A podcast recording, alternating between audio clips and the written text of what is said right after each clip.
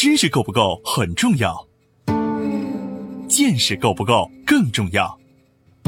在知识爆炸的全球化时代，用见识导航，将知识转化为创造的力量。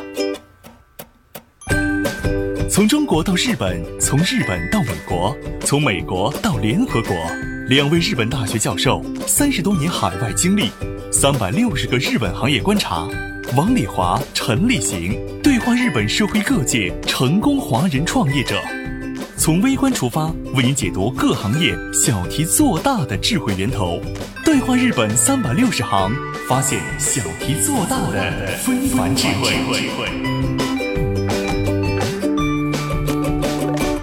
欢迎您收听今天的对话日本三百六十行，发现小题做大的非凡智慧。我是王礼华。欢迎我们在国内的栏目策划郑安，郑安你好，嗯，王老师你好，我们的嘉宾张总，张总你好，张总你好，嗯，你好你好你好。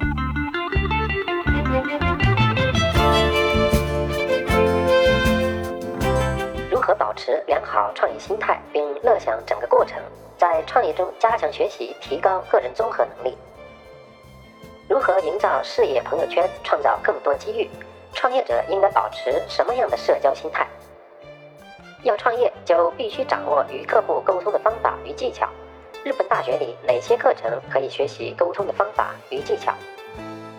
日本公司与客户沟通的方法有哪些是值得我们学习借鉴的？敬请收听本期《对话日本三百六十行：成功的日本留学与创业方法论》第三集。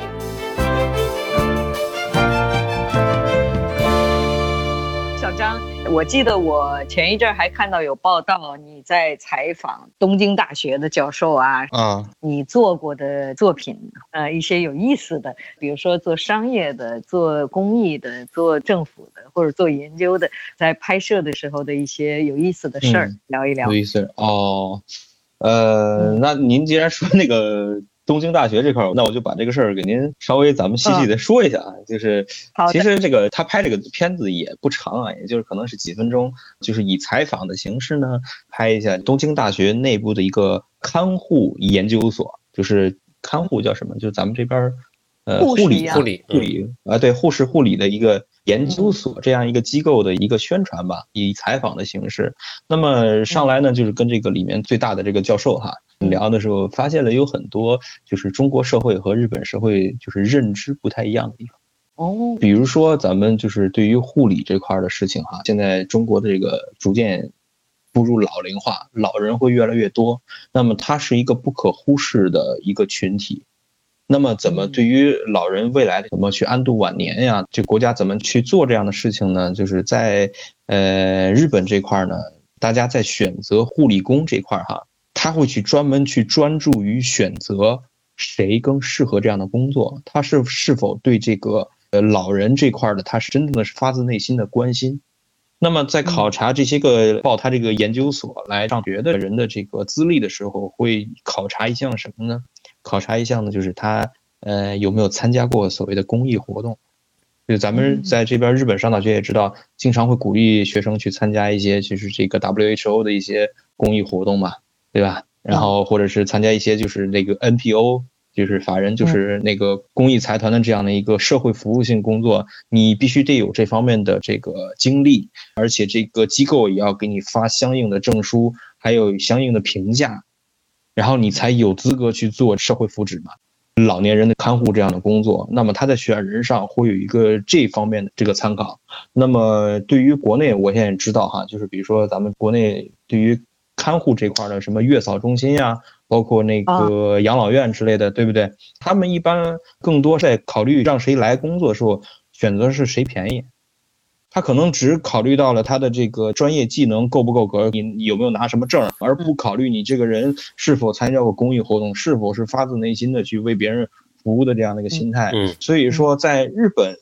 对于老年人看护这一块，特别是他们这个研究所的一些统计数据来讲呢，就是这个纠纷的这种情况是还是蛮少的。国内我知道有些电视上爆出来是那个敬老院出什么很炸舌的这样的一些新闻，对不对？嗯。比如说一些老人在那个房间里面多少天没人管呢？还有就是这个老人可能因为神志有点不太清楚，然后导致的这个跟这个看护人员发生了一些争执以后，那看护人员就会一赌气就不管他，或者是不给饭吃，就是在选择从事这个行业的人员上，他不从一个根本素质上去考虑，就现在的现象。但是我相信中国会越来越好，因为速度发展很快。但是现阶段，我觉得日本这个经验会更值得借鉴。当时采访的时候呢。我就问他了，我说你们做这块的东西，经常肯定会出现一些人，他可能就已经得了一些认知性的障碍嘛，对不对？认知性障碍，那么跟你这个发生冲突，你怎么去解决这个问题呢？我觉得这个是一个悖论，没有办法解决的，因为正常人不可能去对一个不正常的人去跟他讲道理吧。那但是他回答了一句话，就就让我很震撼，就说虽然他可能无法理解正常人所想这个东西，但是。就是我们在极大限度上，他不干扰别人的这种情况之下，我们给他极大的自由。然后说，我们做看护这一块的，生来我们职业就是为他服务的，就是我怎么样能让他安详并且安全、健康的度过他的晚年。出于这个理念的考虑，我们会针对于特殊的病人，我们会有一些特殊的房间。他是通过改变自己去达到一个让对方安全、安详、健康的这样的目的，他把这个放在最前面了，所以他所衍生出来的做法、产生出来的这些设施啊，的结果就是咱们有时候不明白为什么他这个地方的这个床是这样摆，它都是由这个源头而来的，他们更多考虑的是这个，所以我觉得每次通过对这种很高端的人这种采访，毕竟拍片子是一回事儿，但更多的要跟他聊。因为我们做这行，对方如果对你很紧张的话，他不会有很好的发挥。那我们要多跟他聊，我觉得这个是个让我非常享受的一个事情，我能学到更多的东西。嗯，那通过上回东大的这个老师讲的这东西，我对养老这块的东西会有更多的一些认识了。而且他还讲过一个认知障碍嘛，这个词在日本是个忌讳啊，在中国可能还一般般，就是老年痴呆哈。嗯嗯，他跟我讲了一个让我非常震撼的事情，我原来一直想不通。你说他到底是不是病？但是学术上对于老年痴呆，很多人说他是病，但是他说这个很多的原因啊是由外部因素形成的。为什么呢？比如说老年人在某一天发现自己偶然什么事儿忘了，但是子女们就哎你是不是老了？你就记不住，就不断的跟他说你老了你记不住，你老了你记不住，最后他自己就认为自己老了记不住了。哦，对，就是。更多上是心理的一个暗示，哎，对，是环境。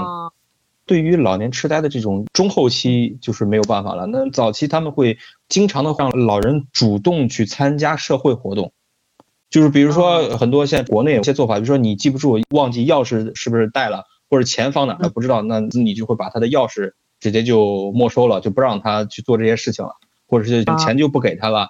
但反而老年人内心会产生一种抵抗。因为在他心里，你永远是孩子，但是你作为孩子，你剥夺了我作为人基本的我跟社会交流的权利，以后他会更气恼，会加重他所谓的遗忘和认知障碍的这样的一个程度。所以说，他们那边的研究说，就是老年痴呆的这个现象，其实是周围环境所影响的。所以说，对于子女来讲的话，在老人第一次出现偶尔忘记无所谓嘛，你善意提醒也好了。就是如果咱们把这环境。变成一个你行，你一定行的这样的状态的话，那对于鼓励，哎，对对，你行，你一定行的话，那其实老年痴呆这个问题可能就会得到某些程度上的解决吧。就是上次采访，本来就是做一个他这个研究机构的一个小的一个宣传，但是我为了要跟客户建立一些沟通上的信任，哎，我聊到了这些东西，我觉得真的是很有意思。确实，确实。跟老人啊，跟孩子都是一样的，以鼓励型，他的成长就快啊。其实这些理论最近越来越多的实践了，过去都是包括孩子打他才能成才哈，这是中国以前的想法。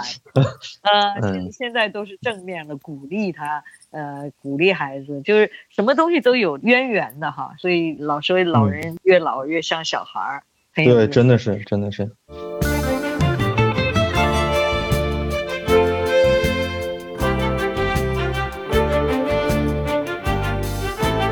你能够采访到东京大学医学部的地方，那就说明已经有很多的被认可的机遇。像那种机构，不是什么人都能采访他们的哈。嗯，这个事儿怎么能采访到他，也并不是因为我怎么着努力，更多的是运气啊。对，更多的运气，因为你努力，同样有很多人跟你一样的努力。我觉得我们在经商过程中经常发现了，如果你一直把你的成果归结为你的努力的话，你的朋友会越来越少。嗯，因为大家都会想跟一个承认运气的这样的一个人去合作，这是一个心理现象。因为什么？你把所有的一切的这个事情归结于你的努力的话，你对所有人都是一个威胁。嗯，反而你成功不了。还有一个就是专门讲历史的，跟我讲，历史就是一连串的接连的偶然发生的事件所连成的东西。时间表对，它叫里都是偶然。当然了，你努力是很重要的，因为机会是留给有准备的人。你的努力，但是不要忘记别人同样跟你一样努力，而且就是在自己成功的时候。其实应该多考虑别人所付出的这些这个劳动嘛，这样呢，就是说没有别人付出劳动，也不会给你这样的机遇。对对对，你有没有碰到过这样的客户？这个我估计郑安可能也有这种，因为你们都是做这个采访的嘛。比如说接到这么一个任务，别人让你来采访，但是这个客户呢，他想表现的东西和你想法不一样，有没有这种的？比如说。呃，某个人你必须把我拍的更好一点，或者是 怎么样？这这种的有没有？啊，就是矛盾性。这个很多啊，有太多了，对，很多了。我觉得这个事儿，要是我要跟郑安，我们俩把这个门关起来，晚上聊，我们能聊三天三夜。那肯定没问题。太多了，对呀。因为这个，我觉得老师也很明白，就是客户他的知识储备跟你是肯定是不一样的，对吧？嗯。那么他所认为的好，跟你认为的好，肯定也是不一样。对。那这样的话就会产生冲突。那么怎么解决这个冲突？就是要跟客户讲明白目的嘛。咱们做事儿，你看商业法则是分三步，第一个是目的，为什么要做这个事儿？第二个是怎么去做这事儿，最终是结果嘛。那么一般来说，客户有的时候跟你产生分歧，是他可能没有把这个目光放在这个目的上。比如说，他找你做一个产品的这个广告，他说啊，我认为这样就很这个高大上。那么我跟他们解释的时候，就不会跟他们吵，不会跟他们说，哎，我认为这个高大上，不会这样吵。我会说，嗯，呃，您这个产品呢，咱们讨论一下哈。我不是说您说的不对。那那您这个产品是面向什么样的客户呢？就是你想卖给什么样的人呢？你说啊，那我可能想卖给这个四五十岁的啊公司的中上层。那么好，那我就说，你看我们有强有力的数据说明这个地区这个年龄段的这些人，他们共同喜好，比如说，呃，这些人都有听过华尔兹的这个经历，对不对？听过华尔兹的经历，那他们认为华尔兹的这种曲调是很高大上的，所以我给你拍这个片子的时候，我会采取华尔兹的这样的配乐，对不对？我们这边会经常跟他沟通，你要做这个片儿的目的是什么？咱们把目的双方达成共识了以后，他自然而然就会觉得自己说的不合适了。嗯嗯，这还是就是对，还是沟通，还是沟通的问题。咱们学表达，比如说我跟郑安是视觉上的表达。那么老师，您的工作更多的是语言上的表达，但是其实咱们是一回事儿，咱们就跟说话是一样。你跟人说话的时候，你得让人先明白你干嘛，什么目的。对。第二个是我用很好的方式让对方接受。对对对。嗯，在我们这个专业里头，就是对心理学的研究也是非常重要的哈。比如说像你们搞这影像的，那视觉心理学就非常重要。然后，一般和客户沟通呢，就是人的交流这方面心理学都是非常重要的。我记得我们学校就有心理学的，你都上过。有，呃，有很多。咱们其实有一些大课，您知道吧？就是通用课，不管你是学哪个学科的，都要学的通用课。比如说，对于这个 HR 这块的，HR 就是这个 Human Resource。这块的这个里面其实更多的是心理学嘛，对不对？你是怎么跟人打交道，怎么用人？另外还有一个，咱们就是有一些大课是讲社科的嘛，社会科学文化。你光看名儿可能不知道，觉得哎，这个不就是讲讲历史、讲讲文化？但实际上他分析的是什么？咱们的课讲的是，呃，什么是文化，什么是文明？对对，不一样。他给你讲的是这个东西，他其实更多是心理学上的玩意儿。文明讲的是这个东西你有没有，比如说你们这儿也有空调，我们也有空调，但是文化是你们这空调长这个样，我们这空调长这个样，这是文化，对吧？这个举例很通俗易懂啊。是，所以他就是通过这个切入点，然后他去把这个世界上的国家呀，为什么形成这样的国家？他为什么会有这样的文明啊？然后为什么会有这样的历史啊？他给你讲一讲。比如说，当时我们上了一个课，很好玩的，就是讲那个欧洲人过去是怎么打仗的，日本人和亚洲就是过去怎么打仗的。欧洲人说不好听的，就是都是皇室打仗，那么大家就让自己的一些农民。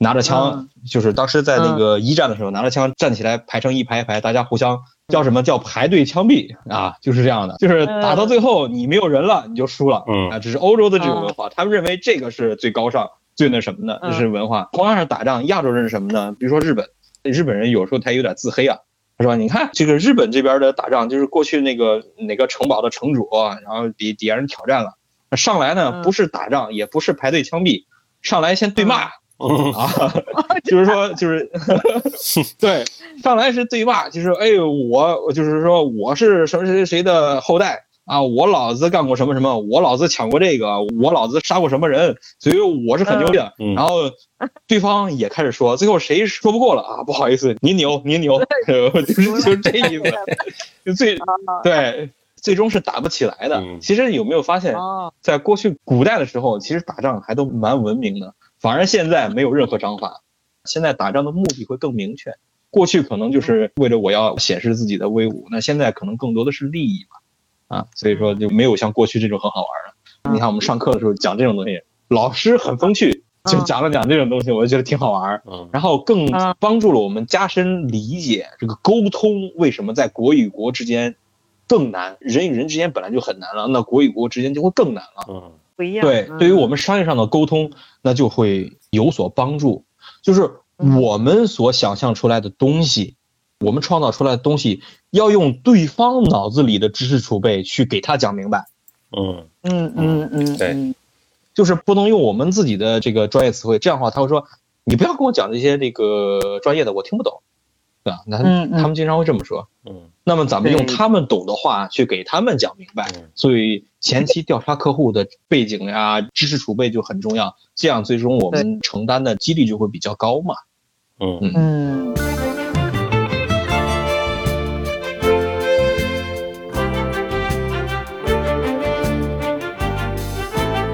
咱们上课的时候就是经常讲这种东西，说白了也就是心理学范畴。对对对。确实是你，比如说我经常接待一些国内来的代表团，比如说哪个省哪个市的招商说明会的这种代表团哈，经常招待这样的人。他们来每次开这种招商说明会的时候哈，他们都会给来会场参会的人放一些宣传他们自己的片子。很多招商说明会，他们到这儿来放那些片子，日本人都不感兴趣，那 就是。太高大上了，跟他们你真招商的那种没什么意义。嗯嗯，所有的招商会片子都感觉都差不太多啊。我们这儿有多美，我们这儿有多好的历史，我们现在高速路修成什么样了，什么什么这种的，对日本想去中国投资的这种厂家、这个公司都一点意义都没有。嗯，就是不接地气儿是吧？接地气，对。所以他们如果真要去。投资真要去那什么的话，他绝对不会就通过，因为你来招商会了，所以我知道这个情况了以后，我愿意去那儿，都不是这个啊。所以我就觉得很多这种政府来开招商会的时候的那些影像，我觉得真应该改一改。要如果他们是来日本做宣传的，就应该让你们这样去拍他们的东西给日本人看的话，效果肯定是完全不一样的。了解日本人这个点在哪里哈？对呀，日本人想看的是什么？高大上的这种宣传片儿拍的再美再漂亮，日本人根本不感兴趣，因为他不是要看这些东西，他要真是想去投资跟那边去做些什么事情的话，绝对不是通过看这种片子，尤其这种片子越看越不想去了。嗯，虽然拍的特别美，等到真的那儿考察一看，拍出来的效果和真正的自己理解的东西完全不一样的话，反而效果会更差。更实在的，我如果去那儿投资的话，站在去那儿投资人的这个立场上，我最想看的是什么？可以帮助张弛做一个广告，就是我们的听 我我们的听，谢谢谢谢。对我们的听众里边，如果是有要跟日本中间有贸易往来的，或者是有想到日本投资，或者想要跟日本企业进行合作的。各位老板们，如果您有这方面需求的时候，就可以找张弛来提供这块的服务。对，因为张弛 是他知道中国人怎么去沟通，然后也知道日本人想看什么。比如说中国的产品要推销到日本来的话，让张弛来拍的话，他会很深刻的理解中国的这个产品的特点，中国的厂家的想法。然后把它变成日本人愿意接受的一种宣传的方式。嗯嗯，前一阵我刚好看到微信上有一个别人发的东西哈，就是讲那个三得利公司在中国做广告。哦，讲三得利茶、乌龙茶什么的，不都是他们做起来的？嗯，做广告的时候。找的那些人，比如说在中国喝乌龙茶，乌龙茶是武夷山的嘛，福建那边的，所以他把那边的文化研究的可透彻了，把那边的人还有找的一些特别中国化的这些。小女孩的感觉，什么就是中国人的这种接受方法，他们研究的非常透彻，所以几十年就在中国做乌龙茶广告做的很成功嘛。嗯，他们这个客户调研真的很可怕呀！我去日本的大公司体验过，就是这些大公司对于客户的需求和他们那些点那个调查，真是深入到方方面面。你说他做这个东西能不深入人心吗？就他们这种细致，我也觉得是。值得学习。现在国内的年轻人可能多少有一点浮躁，但是我觉得，毕竟嘛，这两个国家这么近，咱们还是要借鉴一些对方的比较先进的这方的想法和理念吧。对对。所以我们节目也是做这种接地气的东西，就是真正的你体验到的、你知道的这些事儿。我们的嘉宾都是这种聊的时候，都是聊这种话题嘛。中国和日本。虽然很近，但是隔阂也很大。这个就跟邻居一样，就是我们平时住家的邻居，也可能我家的生活跟邻居家的生活的那个形式啊，完全不一样。你说你想去跟隔壁交流到跟一家人一样，是不大可能。各个家庭的不同，跟我们现在这个两个国家不同的文化、不同的背景，怎么交流，其实就是一个。沟通方式问题，住在邻居很近的地方，互相交流、互相有帮助的话，还是很好的事情。嗯嗯，我觉得亚洲文化有一个咱们两个国家共同的瑰宝，其实就是儒家文化圈。大家会有一句话，日本人也理解，中国人也理解，是什么呢？叫求同存异。嗯，对对对，对吧？这样的话，其实互相就是我们虽然有不一样，但是我也可以跟你往来。这是所有儒家文化圈大家都懂的事情，但是比如说欧美的某一些国家，可能对于这个东西，它就是你跟我不同的话，我就不会跟你嗯有任何联系，对不对？这是咱们的文化给咱们所带来的最大的一个财富吧。我觉得在这边中国人也能在日本做的生意，还能跟日本企业也能做的生意，那更多的就是因为这个求同存异，让对方也能接受我一个外国人的身份去做。我虽然是外国人，我也能在他这个国家，我能很好的生活下去。嗯 嗯，对对，这次疫情对中小公司的打击都很大，然后提出了很多中小公司的一些补偿，根本就没有外国人、中国人的区别哈，只要是中小公司，对对对，我们也能申请。日本政府是说世界最穷的政府哈，都是问老百姓借，最没钱的政府。但是确实是在日本生活的一个感觉，就是你只要好好做事、认真做事，努力的成果是可以看得到的哈。上升的这个通道还是有的。嗯，跟张弛在聊的过程里边，给我们还原了一个更清晰的在日本留学、生活、创业这么样的一个画卷吧。相信会给很多喜欢日本文化、想到日本工作。生活的听众会有一些帮助。中国和日本双方文化的交流与碰撞，会产生巨大的一个能量。像我们讲到的，现在的自媒体对双方的一些国家印象，包括民众印象的一个改善，嗯，这里边也蕴含着非常多的一个机会。其实我们从事文化和文化创作领域的人来说呢，相信后续我们 有更多的交流。尤其在去做中日文化的交流的桥梁里边，我觉得一定有非常多的机会。好的，那今天就先这样，辛苦了。行行，好，嗯，好，再见啊。好的，再见。